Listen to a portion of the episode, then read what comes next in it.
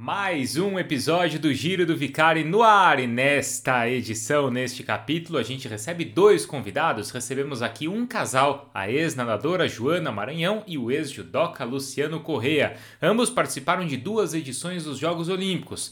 O quinto lugar conquistado por Joana Maranhão na prova dos 400 medley em Atenas 2004 é até hoje o melhor resultado de uma nadadora brasileira em uma edição dos Jogos, enquanto o Luciano tem entre tantos títulos e tantas medalhas, como destaque, claro, o Campeonato Mundial conquistado em 2007. Hoje ambos são casados, têm um filho Caetano, que vocês vão ver também aparece nessa entrevista lá mais para frente, lá no final, e eles moram na Bélgica, onde a Joana neste momento faz uma pós-graduação de ética esportiva em um dos cursos mais importantes do mundo. E o Luciano também, claro, estuda e integra a seleção brasileira de judô agora como treinador. Então é claro, um papo de muita natação, muito judô, muito aprendizado das carreiras deles ali como nadadora e também como judoca, e claro, tudo que a partir de agora eles discutem e estudam nos livros e na pós-graduação ali da Joana. Pessoal, altíssimo nível esse papo, tenho certeza que todos vão gostar. Não percam as edições anteriores do Giro do Vicari e, claro, desfrutem deste novo episódio com uma nadadora e também com um judoca. Quem será que tem mais história, hein?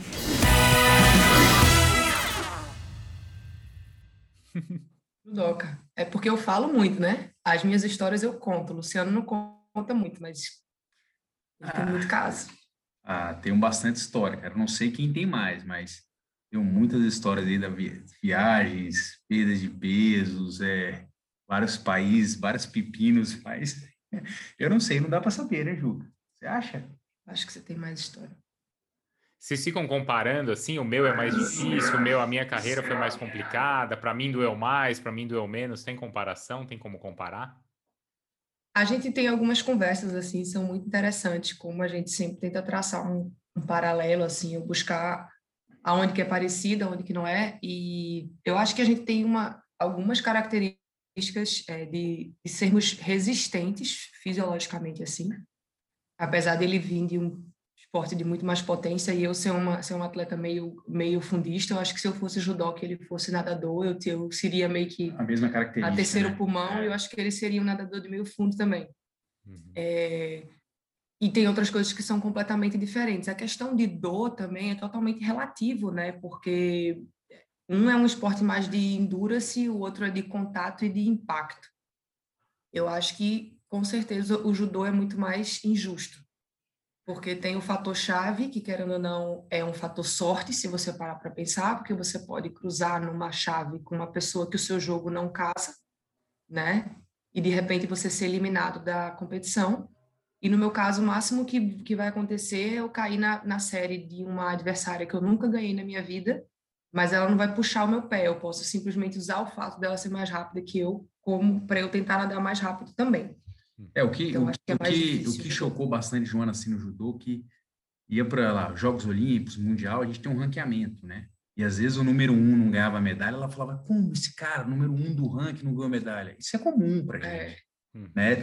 Chaveamento, tem todo um... Separa os oito melhores, são cabeças de chaves, mas não quer dizer que eles vão ser os medalhistas. Natação é mais previsível. É.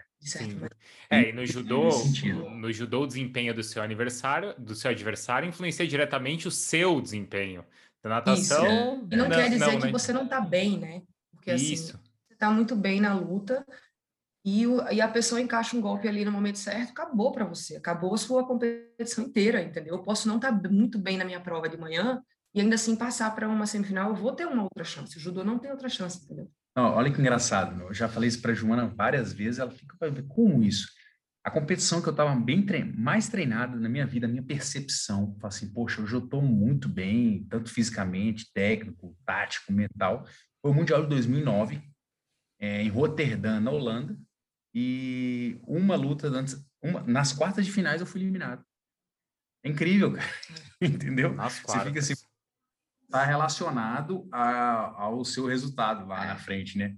Isso na, isso na natação não, não existe. Você está bem, pode, pode até ser que você não passe para uma semifinal ou para uma final, porque sete ou quinze atletas foram mais rápidos do que, do que você, mas o teu tempo é teu ali, tu tem aquela raia para ter uma outra referência que não seja o teu adversário. Né? Uhum. Qual esporte vocês acham que ensina mais? Porque o judô ele tem assim uma, uma cultura muito grande envolvida, né, Joana? Ah, aí, é, aí é discutível. Desculpa passar a bola. Não nem terminar mim, a pergunta. Não, não tem o que discutir. Isso aí não tem o que discutir. É. Eu sou time judô completamente, porque Lu fala uma coisa que é muito verdade. É um esporte individual, é o esporte individual mais coletivo que tem. Hum. Você precisa do outro para treinar, assim. Algumas vezes ele estava falando para mim, quando ele estava disputando vaga com Léo Leite, e acho que com o Renan também, né? Que eles iam para a mesma competição, tipo assim, precisavam pontuar, e um aquecia o outro, e um falava para o outro, ó, oh, como é que o russo luta, como é que... Eu falei, eu nunca faria isso, entendeu? E isso é uma coisa normal no judô, né? Tipo, você queria estar é. tá lá, mas você não, não queria que o brasileiro perdesse também. Não, não faz sentido você não estar é, tá lá para o seu colega. O que eu vejo é assim, Bruna, que o judô, lógico, a gente tem um esporte de competição, tem um lado do alto rendimento, de uhum. sempre você querer a medalha olímpica, mundial, tá o melhor brasileiro para estar tá representando né, o seu país nos Jogos Olímpicos, mas acima de tudo, tem uns valores muito bem enraizados desde criancinha. Eu comecei judô com quatro anos de idade e meu sensei me ensinou essa questão do respeito, da dedicação, da disciplina, né, dessa de respeitar os mais graduados, os mais velhos.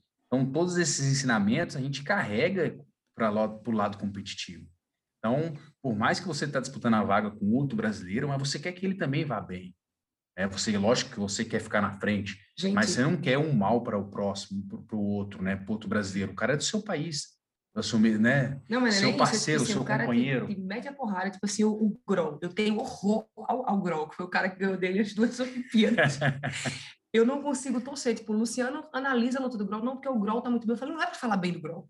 Sabe? E ele, não, e ele tem isso, ele tipo assim, o cara foi diferencial. Melhor. O cara mete de... a porrada no Luciano e aperta a mão. É, o que é lá dentro da competição, dentro lá do tatame, é uma coisa. É. Aqui fora é outra. Cara, é, é... Eu não consigo. Os caras saem literalmente na porrada lá dentro.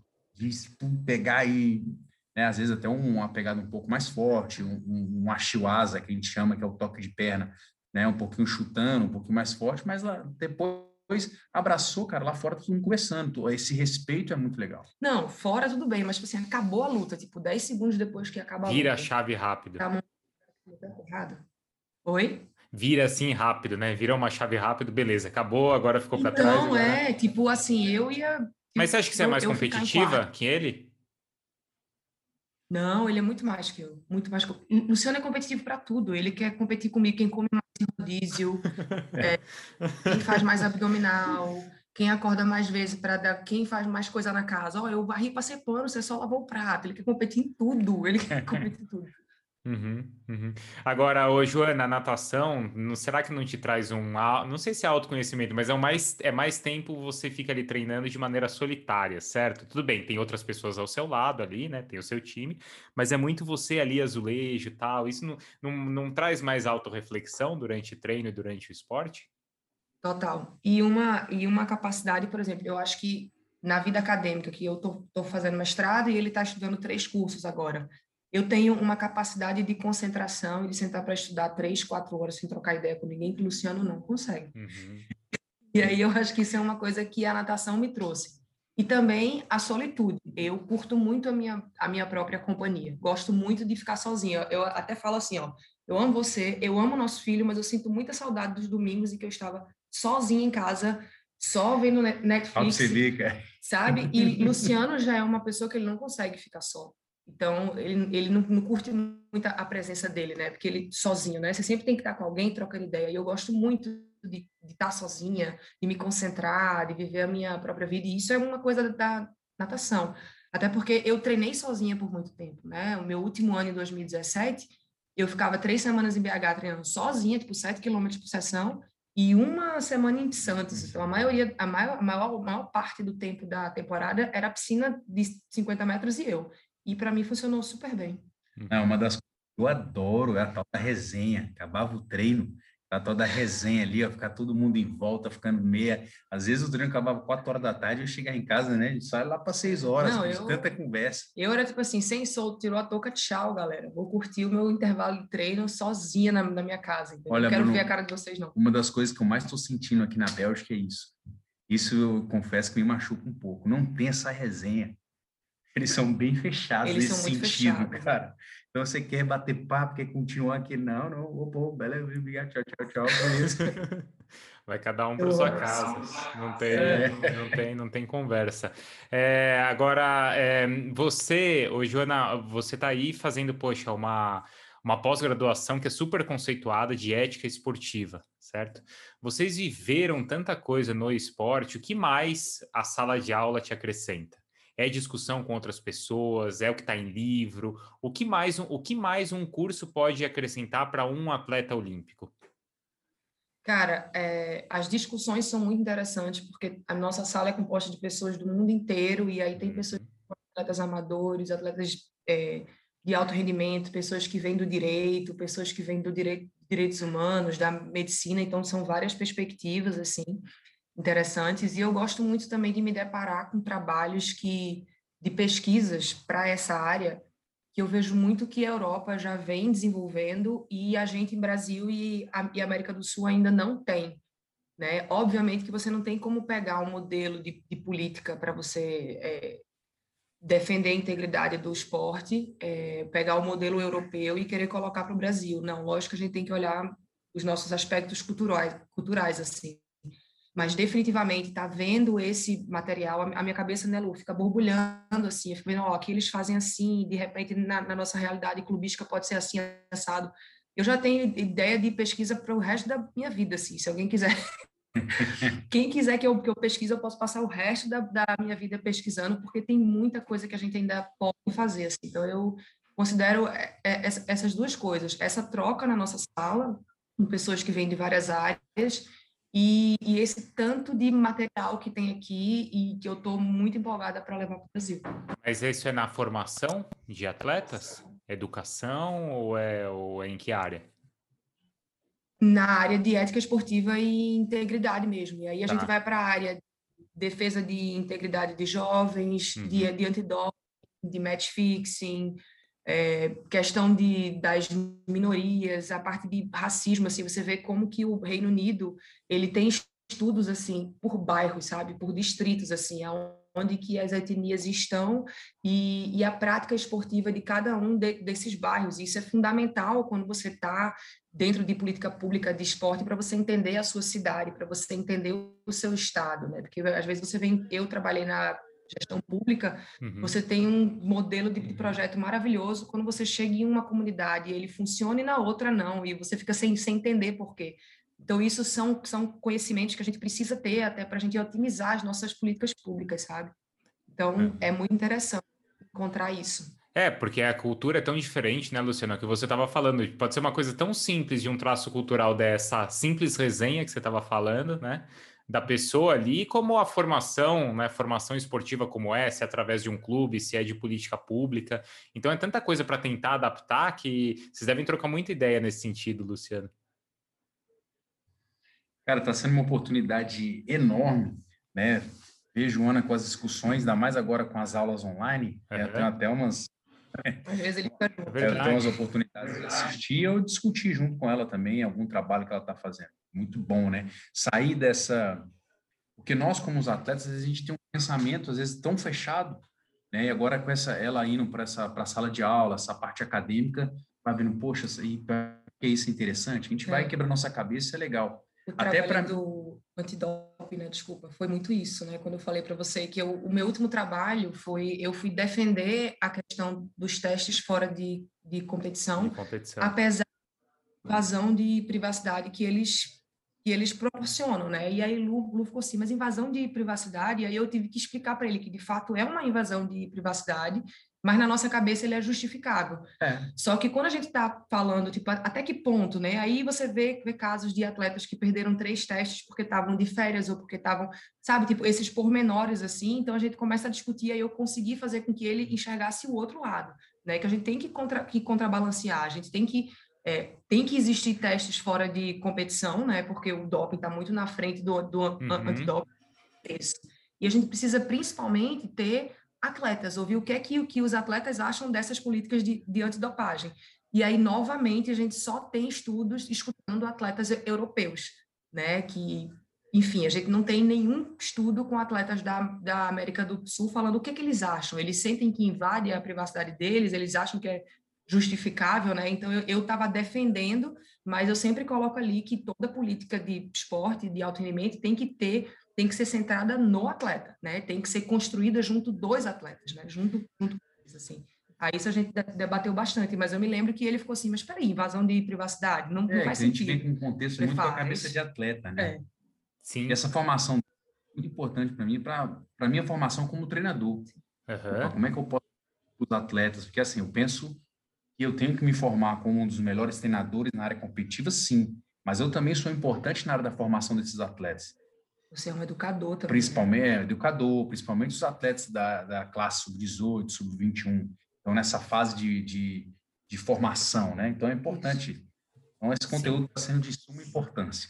Mas esse é um ponto, Joana, porque a gente, quando fala que não é saudável, a gente muitas vezes leva para o lado do corpo, né, Luciano? Mas quantos é. e cada vez mais frequente essa questão da cabeça? Eu converso com vários aqui, cara. Eu conversava com o Daniel Chaves, por exemplo, que é um atleta maratonista que está classificado para correr né, em Tóquio, e ele contando como é aquilo de, cara, você tá na sua hora de folga, mas assim, não, mas espera aí, eu tô de folga, mas tem alguém treinando. Então, peraí, se eu não treinar, o cara vai me. Vai se eu não dormir, se eu não é. comer, é, né, é 24 horas aquilo na tua cabeça, Luciano. Como a isso cabeça afeta, não né? descansa. Né? E como isso é. afeta. Né? Afeta demais. Saúde mental é algo que a gente não tem. A gente agora está começando a prestar mais atenção, e aí tem muito uhum. valor, como Michael Phelps vem e fala sobre, sobre a depressão.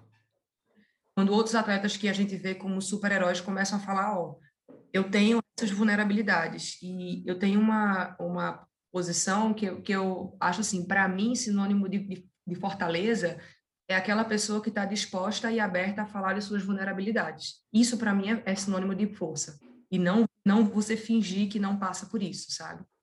Eu já vejo muito pelo, pelo, pelo é que contrário. se passa que os, muitos, os campeões, os grandes, verdadeiros campeões, não parece que não tem problema. E tem. Tem demais, tem, tem, demais. Eu não, eu não fazia a menor ideia do que você tinha passado. É, o lance é como, você, o lance é como você administrar a forma e é. tudo, e pode tem gente que gosta de expor mais, expõe, precisar de ajuda, né? Uhum. Ou onde que está a sua grande, suas grandes histórias ou suas dificuldades que a Joana está citando, Luciano? Cara, é, é, é porque é, é, duro até te contar, mas vamos lá. É, conheci, eu conheci, nós nos conhecemos em 2009. a gente se conheceu em 2004, é, mas, oi, oi, né? É, sim, mas pela primeira vez em 2009, né? É. Eu, eu sou natural de Brasília, né? mudei para Belo Horizonte, a minha vida toda como carreira profissional de judô foi em Belo Horizonte, no Minas Tênis Clube. Você ficou me 20 mudei, anos, né? Lá. É, mudei com 16 anos. Então, eu tive 20 anos de Minas Tênis, né? Lá é minha casa, foi o lugar onde foi a minha formação, não só como atleta, mas como, como cidadão mesmo, né? Eu fui lá, ainda estava é, estudando o segundo grau. Logo que eu cheguei em Belo Horizonte, eu fui acolhido por uma família, cara, muito bacana, e comecei a namorar. Né? Minha namorada se chamava Sara, e nós namoramos cinco anos. E aí, de um dia para o outro, cara, a gente, eu comecei a namorar com 17, logo que eu cheguei com 16 para 17, a gente tinha 21 anos de idade, nós dois, e aí eu estava viajando no dia seguinte para uma competição, cara, e do nada, do nada, é, ela estava na casa dela e eu na minha casa, ela no outro dia não acordou, faleceu, morte súbita. Cara, é uma, é, é uma história assim, estou contando bem resumidamente, mas é uma pessoa muito bem, muito querida pelo clube, né, por, por, por mim, a família que me acolheu. Hoje eu tenho contato com a família até hoje, mas foi uma coisa que uma jovem não promissora dentro do esporte, dentro da sua área, ela estava estudando advocacia, e tem coisas que, no, que a gente não imagina que vai acontecer com a gente. A gente vê nas outras histórias, nas outras casas, mas você nunca imagina que vai acontecer com você. E quando acontece, aí eu fiquei totalmente sem chão, né? Ela era judoca? Desculpa, Luciano. Hã? Ela era judoca? Ela era judoca. Tá. E eu tinha acabado de ser bronze no Campeonato Mundial. Uhum. Então, a carreira profissional estava fazendo assim, né? Caiu. E eu tenho certeza que foi com a ajuda dela, com a ajuda da família dela, porque, pô, me acolheu demais. Os pais dela lá, era para mim os meus pais. É, quando, se você vê, é, quando o Lu ganhou essa, essa medalha de bronze no Mundial de 2005, você andou em carro de bombeiro, aí tá a Sara lá do lado, né? Tipo, era, é parte da família, assim. Eu hoje considero Sara, Sara e toda a família dela parte da nossa família também. Tem uma, tem uma foto dela, dela aqui com a gente, mas foi, foi muito duro. E Lu, depois você ficou fora da, da seleção, né? No 2006 é, e, você ficou fora da seleção. E assim, aí teve várias coisas né, que sucederam depois, a parte tanta tristeza e tudo, mas eu falo assim, que o esporte, ele nos proporciona alguns momentos né, de muitas alegrias, nesse sentido de, de vitórias, mas ele também nos ajuda no momento que você está no fundo do poço, que nem eu estava. Foi o esporte que me salvou a minha cabeça de voltar a treinar, né, de reencontrar os meus amigos, de poder né, voltar a ter um ciclo, né, um, a vida novamente, porque eu fiquei mal mesmo um ano ali, bem para baixo, e com a ajuda do esporte, com meus amigos, familiares, eu consegui reerguer, né, cara? E eu tô, eu fico muito feliz que até hoje eu tenho muito contato com a família, eles fazem parte da, da minha família também, né? Acolheram o Joana muito bem, foi muito bacana isso. E a Joana viveu no começo, né, ainda muito jovem, e depois algo que voltou à tona quando você já era profissional, e isso também te afetou, né, profissionalmente, e o quanto o esporte te ajudou a dar uma volta por cima também, Joana? É, é assim, eu, eu costumo dizer que eu vivi as melhores e as piores experiências da, da minha vida dentro de uma de uma piscina, né? E durante muitos anos a natação ela me preenchia por completo, eu treinava, melhorava, medalhista pan-americana, finalista olímpica, só que uma, uma experiência traumática como um abuso sexual não é algo que você consegue esconder para sempre, né? E aí quando essas memórias voltam, é, voltam com uma força muito grande. Então eu me percebi muito vulnerável, depressiva, todas as coisas que eu tentava esconder, né? elas vêm à tona e eu já era uma atleta profissional, eu já tinha contrato, eu não queria estar na, na piscina, mas eu precisava estar, eu tinha que competir e aí eu nadava muito mal e as pessoas chamavam aquilo de fracasso é, e, e, de novo era tudo menos fracasso, né? Alguém que está lidando com uma depressão e tentativa de, de suicídio porque voltou a lembrar de tudo que, que viveu é, e consegue sub, subir no bloco e competir, isso é sinônimo de muita força, mas eu entendo isso hoje. A Joana, dali daquele momento, não conseguia entender isso. E aí, quando eu trouxe à tona também, né, que eu fui processada por ele porque eu não tinha jurisdição para poder denunciá-lo, porque eu tinha que ter feito isso até 18 anos de idade e eu tinha 21. E aí você vê a pessoa que te, que, que te molestou dizer que não fez nada disso, né, e pessoas muito próximas a mim, pessoas que estavam na seleção brasileira que eu tive que conviver por anos e anos, que eu sabia que diziam, não, ela está mentindo, sabe? Então, assim, é, não é fácil lidar, não é fácil lidar, mas foi, foi eu me reconectando com a Joana, criancinha apaixonada pela, pela piscina, aquela Joana que queria aprender os quatro estilos da melhor maneira possível, foi me reconectando com ela que eu consegui permanecer no alto rendimento, né? Óbvio que para mim, assim, é muito frustrante e, e é outra coisa que a gente conversa muito, assim, e o que todo mundo fala olhando é que se você olhar para talento natural assim, é, eu nasci com muito mais pozinho de talento para natação do que ele para o judô, mas se você comparar a conquista, ele tem muito mais conquista do que eu, assim, muito mais. O cara foi campeão do mundo, ele tem tudo, ele só, só faltou para ele a medalha olímpica, todo o resto ele tem. A medalha mais importante que eu tenho é a medalha de campeonato pan-americano. E me frustra um pouco, porque eu sabia que pelo meu pozinho de talento e todo o tra trabalho duro, se eu não tivesse passado pelo que eu passei, muito provavelmente eu teria essas outras conquistas também. Então eu precisei ressignificar isso, balancear, entender assim, a medalha olímpica não veio, a medalha de campeonato mundial não veio, mas vieram outras coisas, vieram outras lutas, sabe? Eu cumpri um outro um outro papel, estando enquanto rendimento. Mas se eu, se eu falar para você que não é frustrante saber do talento que eu tinha, de ter sido quinta do mundo com 17 anos de idade, né? Frustra um pouco, sim. Saber que eu uhum. poderia você não Até... pelo que eu passei. Uhum. Até para uma autocrítica, assim, né? A imprensa enxerga isso quando avalia resultados de vocês, dos atletas? Não, não, não.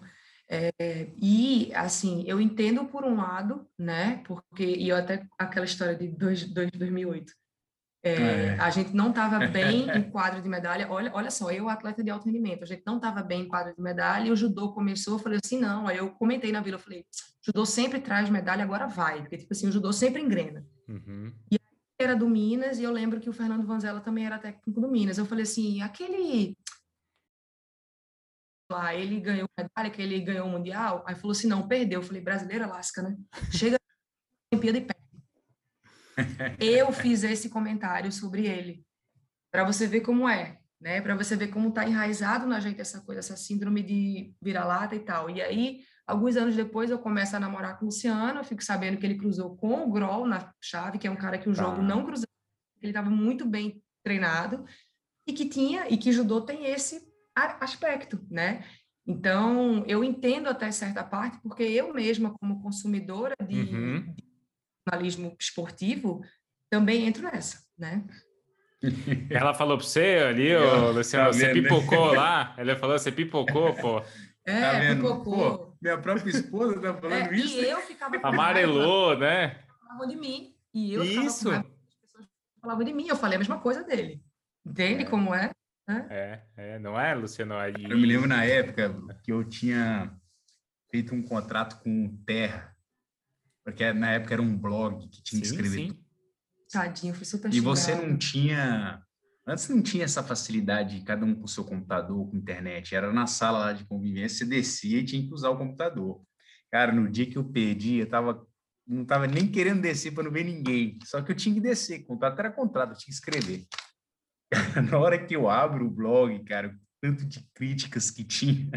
Cara, se eu fosse ler tudo, eu acho que eu nem me levantava mais da cadeira. Eu só coloquei um entre, ó, fui pro quarto dormir, cara, porque é, é dolorido. É duro, é, é duro. Porque tá muito triste com a derrota. Ninguém quer perder. Mas ainda depois, se você vê o, o próprio pessoal do seu país criticando, você fica, pô, detonado. É duro. Mas, mas espera aí, tem muita coisa boa envolvida também, né? Pô, Luciano, você foi campeão mundial. A Joana até hoje tem um resultado em Olimpíada mesmo que a natação brasileira não conseguiu. Isso é mais forte do que essas, às vezes, desilusões. Não, com certeza. Não, fato, com certeza. Não tem hoje é. você falar assim, falar de toda a minha carreira e carreira de uhum. anos, positivo do que negativo. É. Muito mais.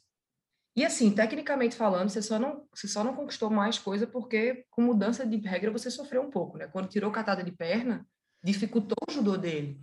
E ainda assim, esse cara conseguiu se reinventar e ser bicampeão pan-americano, sabe? Tá no alto nível. Ele não, não, nunca mais esteve como estava em 2007, em, em 2009. Mas é. Luciano estava entre os 15 do mundo, pelo amor de Deus. Isso é muito grande. Acho que as pessoas não. Mas, assim, eu entendo que o público, em geral, não precisa saber disso. Mas, assim, um cara que lutou sempre com esse judô mais, como é que eu posso dizer? Judô de, de muita força, com catada de perna, de repente, ó, não pode ter mais catada de perna. E o cara continua sendo um dos melhores do mundo, tem noção do tanto de, de treinamento que isso requer? Envolve. É. Muito grande isso. Tem, tem muito valor isso. É como depois aí da sua vida inteira ali nadando, hein, Joana? Ah, ó, agora, Joana, aquela sua ondulada ali não tem mais. Você tem que se reinventar. Exato, é exato. É, é, é mais ou menos isso. Era chegar para mim e falar assim: ó, Joana, a gente não vai ter mais o burbo no medley, não. Eu falar, pô, tira o peito, né, galera? Que é o meu, o meu, meu pior. é mais isso, não tem condição. Uhum. Hoje, qual é a relação de vocês dois com o esporte? Ah, é, eu sou apaixonado por esporte. Eu assisto tudo, sabe o que é tudo? Todas as etapas. O meu, com, com o meu esporte nem se fala, né? Claro. Eu todas as etapas, pan-americano, europeu, asiático. De todos os esportes que existem. Não, não, não. Né? Não, estou falando do judô primeiro. Eu assisto tudo. Agora mesmo aqui eu estava analisando todos os rankings. Não, mostra aqui. Deixa eu ver. Todos rankings para o judô, as possibilidades, quem pode classificar, onde está. Eu, vejo tudo, cara. Olha ele só. Dormiu, eu estava vendo Netflix, ele estava analisando o ranking mundial de judô. É porque faltam duas etapas, a Rússia uhum. e já vai para os Jogos Olímpicos, né? E eu, eu atuei em duas etapas, né? Você pra... foi agora em Tbilisi, certo? É, fui para Israel e fui para Geórgia. Então, quero saber como é que tá, quero estar tá por dentro, né? ajudar. Porque assim, hoje eu sou um amante do, do esporte brasileiro, então eu quero ajudar os outros atletas a conquistar os seus sonhos. O sonho que eu já tive lá atrás, meu sonho hoje é ajudar o outro a conquistar a medalha olímpica. Então, o que eu puder ajudar, fazer, ou estar tá sempre ajudando a confederação, eu estou à disposição.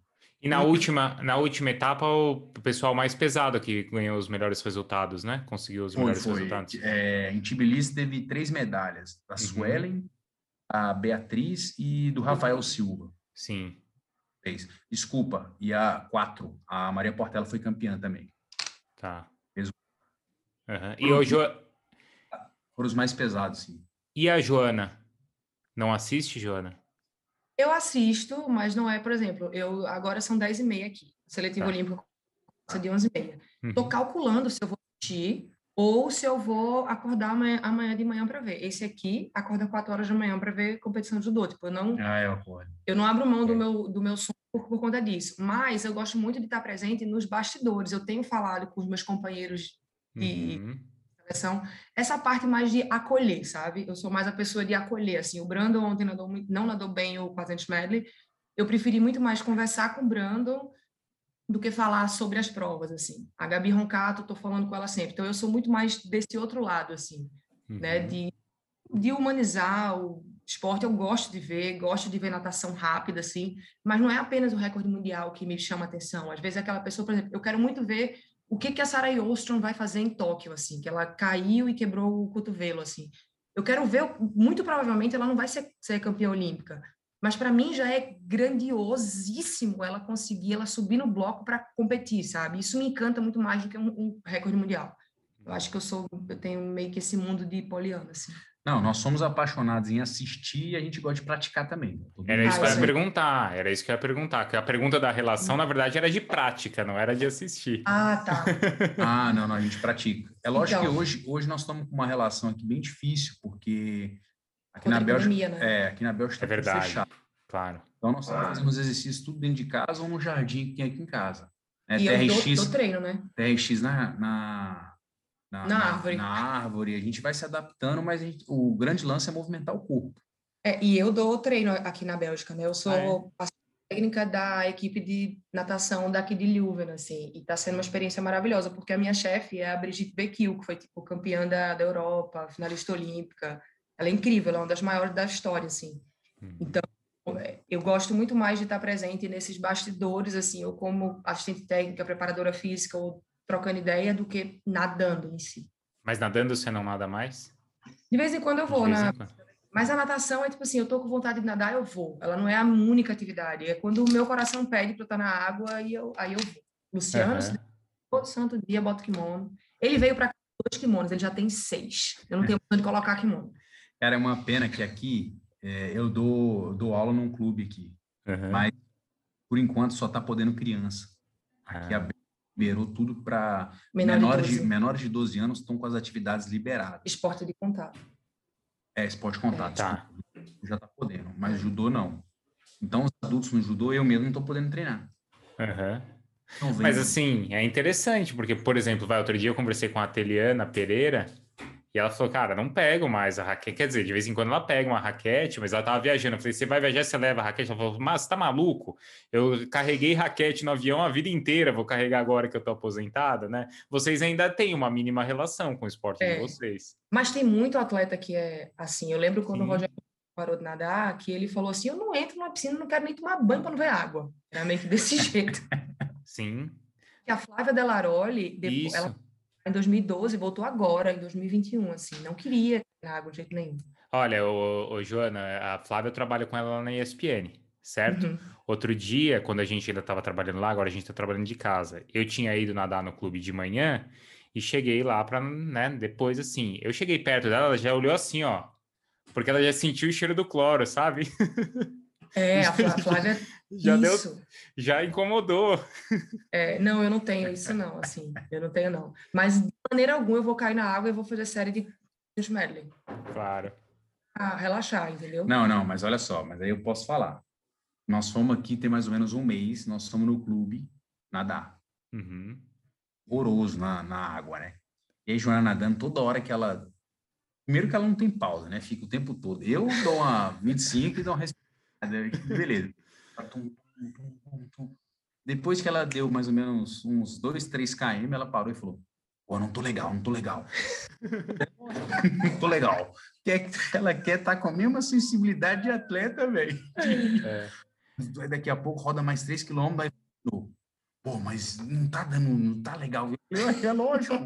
Não tô à vontade, né? De querer ser atleta do mesmo jeito, tá é. nadando forma. Uhum, de se cobrar do mesmo jeito. A gente estava fazendo balanço aqui, assim, de coisas positivas e negativas do esporte, muito mais positivas, claro. Mas a gente falou também de questão saudável, né, para o corpo e para a cabeça. Para o filho de vocês, assim, vocês querem que ele seja atleta? Se ele quiser. o que ele quiser, se ele, se ele quiser. Mas tem pauzinho? Você falou de pauzinho, assim. Eu não vou perguntar que todo mundo pergunta, vai ser judoca ou vai ser nadador? Que acho que todo mundo da é. família pergunta. Mas você enxerga pauzinho de alguma coisa? Ele é muito ativo, ele gosta muito de esporte, ele, ele vê a gente se exercitando e repete. Caetano é muito forte, Caetano já consegue se pendurar e puxar o joelho no, no Ele, ele viu fazendo flexão de braço, ele deita e fica lá. Ele é uma tolinha, assim. Ele, ele tem uma coordenação para a bola muito boa também. Olha. É meio, é meio assustador. A água não é muito dele, não, sabe? Ele tá com medo de água agora. Mas ele gosta muito de atividade física, ele gosta muito de música também. Então, mas eu não quero de nenhuma maneira colocar essa pressão. O meu irmão caçula parou de nadar porque quando ele tinha 10 anos, um treinador chegou para ele e falou assim: "Na sua idade, a sua irmã era muito melhor que você". E meu irmão ficou anos sem cair na água. Então, eu não quero, assim, se alguém fizer isso com meu filho, eu não, tenho, eu não sei nem o que eu vou fazer. Eu acho que eu vou perder o meu réu primário. Mas, mas assim, é, ele é brasileiro, ele tem Maranhão Corrêa no nome e, com toda a humildade do mundo, isso tem um peso, né? Que, que eu não quero que ele carregue, eu quero que ele seja feliz como a gente foi. Uhum. E, eu, eu vejo assim, Joana fica falando que eu quero, ah, eu quero que ele seja competidor. A verdade é o seguinte, eu quero que ele seja, que ele pratique esporte. Sim. Quero que ele vá competir alguma coisa, porque isso faz parte também para a evolução dele. Eu acho que esse desafio, essa lidar ansiedade, com é. lidar com competição, isso faz parte. Agora, eu sou aquele pai que vou incentivar. Se ele não gostar, e tudo, beleza. É. Ponto final. Não sou eu que vou ficar sou aquele coisa pai chato de ficar, não, você vai sim de qualquer nada disso. Agora, se ele falar comigo, é o que eu falei para o João, João, pô, você está incentivando ele a ser atleta.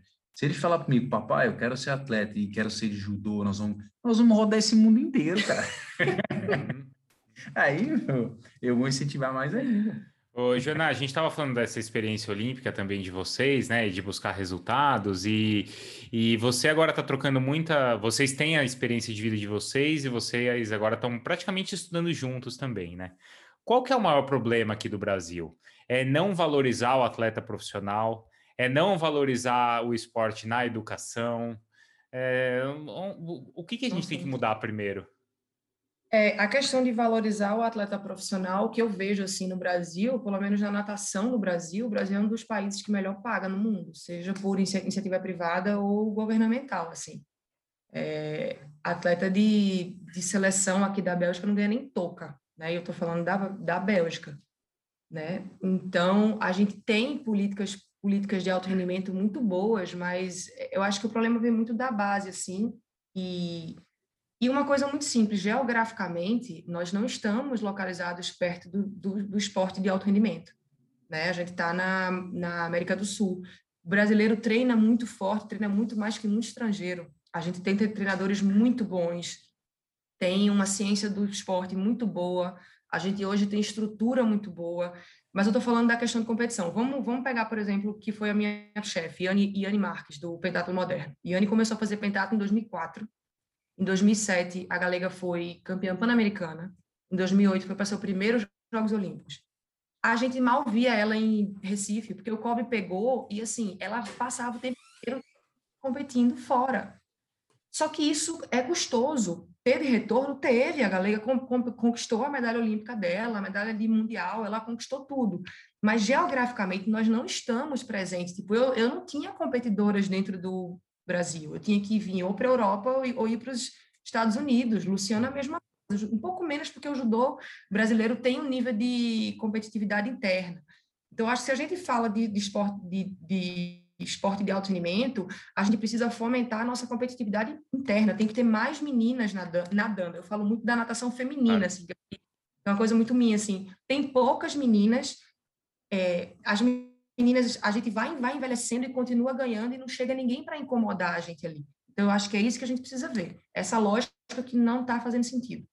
É, essa coisa do competir, né? Isso dá muita casca pro atleta. Eu fiz há alguns não, anos uma matéria, do, numa matéria com um grande mentor do atletismo jamaicano ali, né? De como eles têm um talento natural, esse pauzinho que você estava falando, mas como uhum. é toda semana ali, ó, é competição com estádio lotado e pista, pista, pista. Isso vale na natação para o americano, ou bom, para o americano em qualquer esporte, né? Mas eu já conversei com fratos e é assim, cara, toda semana o cara tá com a mochila nas costas indo competir. Isso dá muita casca, isso. né? Isso. E aí, existem formas da, da, gente fazer isso dentro do Brasil de alguma maneira. Se a gente ligar, eu estou falando do, do esporte de, de, alto rendimento, né? Tá. A gente tem que ligar mais a carreira educativa, é, acadêmica com a carreira esportiva. Né? O nosso JUBs, os, os universitário brasileiro, ele é basicamente um campeonato brasileiro para quem já parou de nadar e que continua para ter bolsa, porque os atletas Entendi. estão estudando, uhum. né? E precisa ser repensado. Isso é muito difícil no, no Brasil, porque a gente é funcionário do clube. Então, a gente recebe pelo, pelo clube e não tem tempo, porque tem carga horária para estar tá ali, não tem nenhum diálogo, os treinos são na hora da faculdade, sabe? Não tem como estudar de manhã, não tem como estudar de noite. Então, a gente tem que repensar essa lógica, e eu acho que o, é, a disputa universitária, se a gente fomenta isso, lógico que vai ser fomentado muito no eixo Rio, São Paulo, Minas, ali um pouco, obviamente, que é onde o esporte de alto rendimento no Brasil acontece de uma, de uma maneira geral, não tem problema começar por ali, mas é um outro circuito de, de competitividade interna, sabe? Que a gente pode fazer, juntando, trazendo os clubes junto para isso também. Se você faz uma lei de incentivo para essas universidades, isso até alivia um pouco o orçamento dos, do, dos clubes, assim. Então, acho que é só a gente começar a pensar nisso, né? Essas ideias vêm na minha cabeça, assim, eu falo, putz, tem por onde ir, né? Eu acho que uma tem das, coisas, uma, uma, das coisas que a gente pode melhorar é o processo de transição de carreira do atleta. Também. Né? Depois, o que, o que acontece, eu acho que aconteceu já várias vezes com você, mas quantas vezes eu já fui em casas de colegas, de amigos, e a mãe pergunta assim, qual que é a sua profissão? Além de você treinar judô. Porque, assim, hoje não é encarado no Brasil e eu acho que pode melhorar muito mais como a, o atleta profissional como uma profissão. Ele é profissão, pô. ele é Entendeu? profissão, a gente trabalha 8, 10 horas Não, por dia. Não, é isso que eu tô falando, culturalmente. É, mas eu acho que até CLT mesmo, direito trabalhista, Entendeu? sabe? Culturalmente isso tem que ser, porque é, eu lembro que lá quando eu trabalhava no Minas, a maior evasão que tinha era nessa, era nessa faixa etária de 16 a 18 anos. Sim. Você fala, poxa, vai fazer, vai para o esporte, o menino já uma carreira assim já para decolar, ou você vai fazer o vestibular para estar aí? Vestibular, vestibular, vestibular. É difícil, a, é a concorrência é bem eu desleal. Acho, eu acho que a, que a chave é, é aí, a, a, chavinha é aí, mas lógico que dentro do nosso cenário, da nossa lógica clubística, a gente não vai tirar os clubes, né? a gente vai inserir as universidades junto com os clubes para repensar essa lógica aí. E lei de incentivo, gente, lei de incentivo projeto. Quantas pessoas no, no Brasil hoje sabem fazer essa captação não é difícil. Não é, não é difícil. E que chegue no atleta, né? Chegue na competição, chegue, não fique só na, na federação ali ou no dirigente, né, Jona? Exato. Uhum. É, é, Joana, o quanto você sempre foi muito ativa nesse sentido, né? Mas o quanto, como é que é essa discussão do atleta ter que se posicionar ou não? O quanto a gente pode cobrar do atleta, o quanto tem que partir do atleta, o quanto a gente espera que o atleta se posicione, mas se posicione com as ideias que a gente quer ouvir e não com as ideias dele, uhum. né? Como é que é tudo, é. Como é que é tudo isso? É, isso aí é, tem, é. Um, tem um problema histórico aí, né? Todas as perguntas que você está falando trabalhos que eu, que eu fiz no, no mestrado. Tipo, esse foi o meu primeiro trabalho, assim. Eu uhum. defendi de crítica e esporte se misturam. E aí a gente vai na, na raiz do, do problema, assim, né? Quando Pierre de, de Coubertin veio com jogos da era moderna, assim, ele queria, aí ele, ele bota lá, né? É uma competição esportiva apolítica e tal. Isso não existe. Se a gente for olhar, tipo assim, a África do Sul é, ficou de fora por conta do, foi boicotada por conta do apartheid.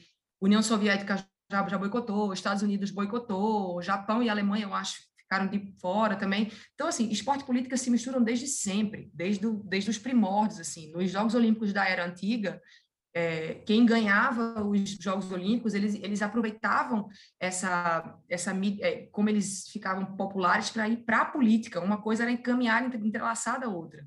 A gente precisa entender é quem é que pode ser um ser político ou não, porque o COI é político, as confederações e federações são políticas, fazem políticas até para escolher que país vai ser sede, só quem não pode ter, ter posicionamento político é quem de fato faz o esporte, a classe trabalhadora que somos nós, por quê?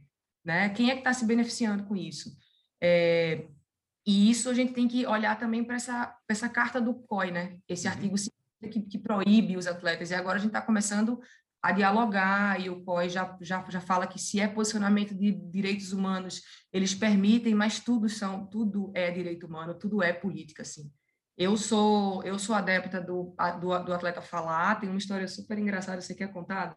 Do media training?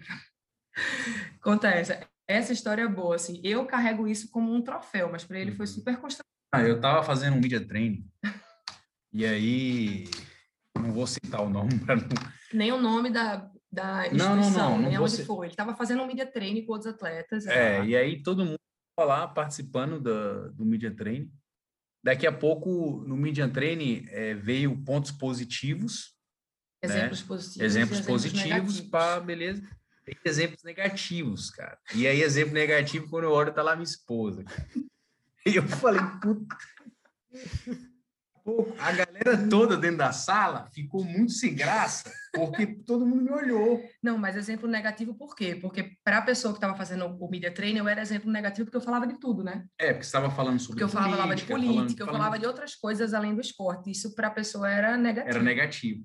E aí todo mundo me olhou falando assim, constrangido, né? E aí eu levantei, eu falei, por que negativo? Porque você falar de política? Eu questionei. E aí a pessoa... Acho que Aí a pessoa ficou meio assim, aí todo mundo. Aí uma menina falou: não, é a esposa dele.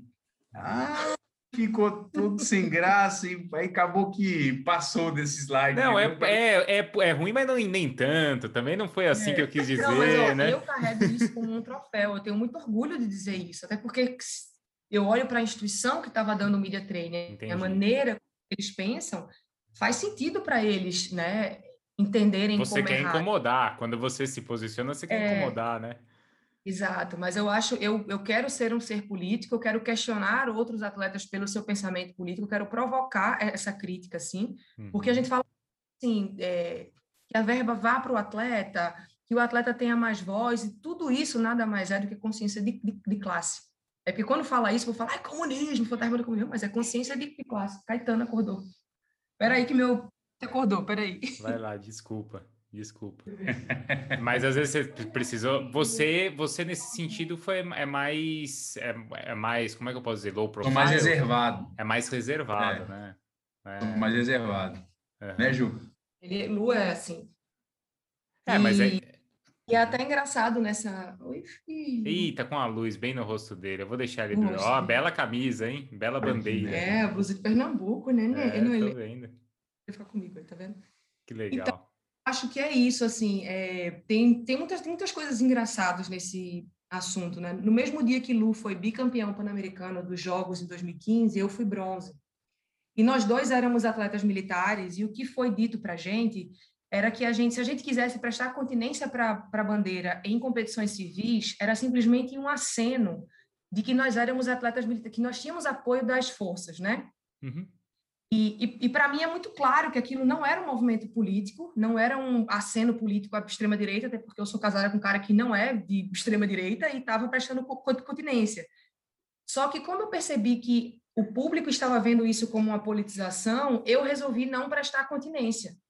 E é muito engraçado que fizeram montagem, tipo assim, o seu marido é um patriota e você não. Eu brinco, galera, a gente vota igual, sabe? Tipo, se a questão é essa, a gente vota igual.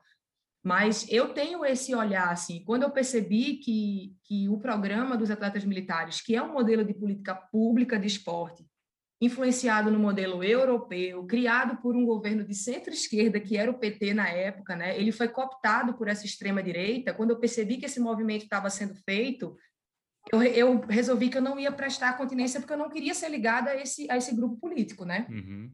Mas, enfim, é, é um fenômeno interessante. Uhum. Bom, Luciano, Joana e Caetano, então, que participou do final aí da conversa. Obrigado, viu? Pela atenção aí de vocês. Acho que deu para pegar um pouquinho aí de tantas histórias e tanto Ah, e só, e só para comentar que você falou sobre assistir e tudo, eu acordo de madrugada para ver o Mengão jogando. É, então, hein? Acorda, é? Eu e Caetano. Caetano acorda para mamar. 2000 e 2019. Bom, 2020 não dá para reclamar também, não, né, Luciano? Não, dá não. 2019, naquele jogo com, com o River, Caetano, ele acordou meu filho gritando. Caetano tava bebezinho no meu colo. Caetano já acordou sendo. Oh, já acordou. Caetano já nasceu sendo bicampeão brasileiro e campeão da Libertadores. Fácil, hein? Isso, hein? Tem tanta gente que passa tanto tempo esperando isso, hein? Você viu a blusa dele, né? Você Sim. viu a blusa na bandeira de onde? Pernambuco. Não tenho o que falar. Então, aí depois o Caetano, quando for mais velho, a gente marca outra entrevista que eu vou perguntar para ele da taça das bolinhas. e o título de 87, para quem que ficou. O Caetano vai comemorar de qualquer jeito, né, Luciano? É, é do pai ou da mãe ele tá feliz. Tá bom. Obrigado, gente, mesmo pela atenção, tá? Valeu. Cara, obrigado pelo papo aí. Cara.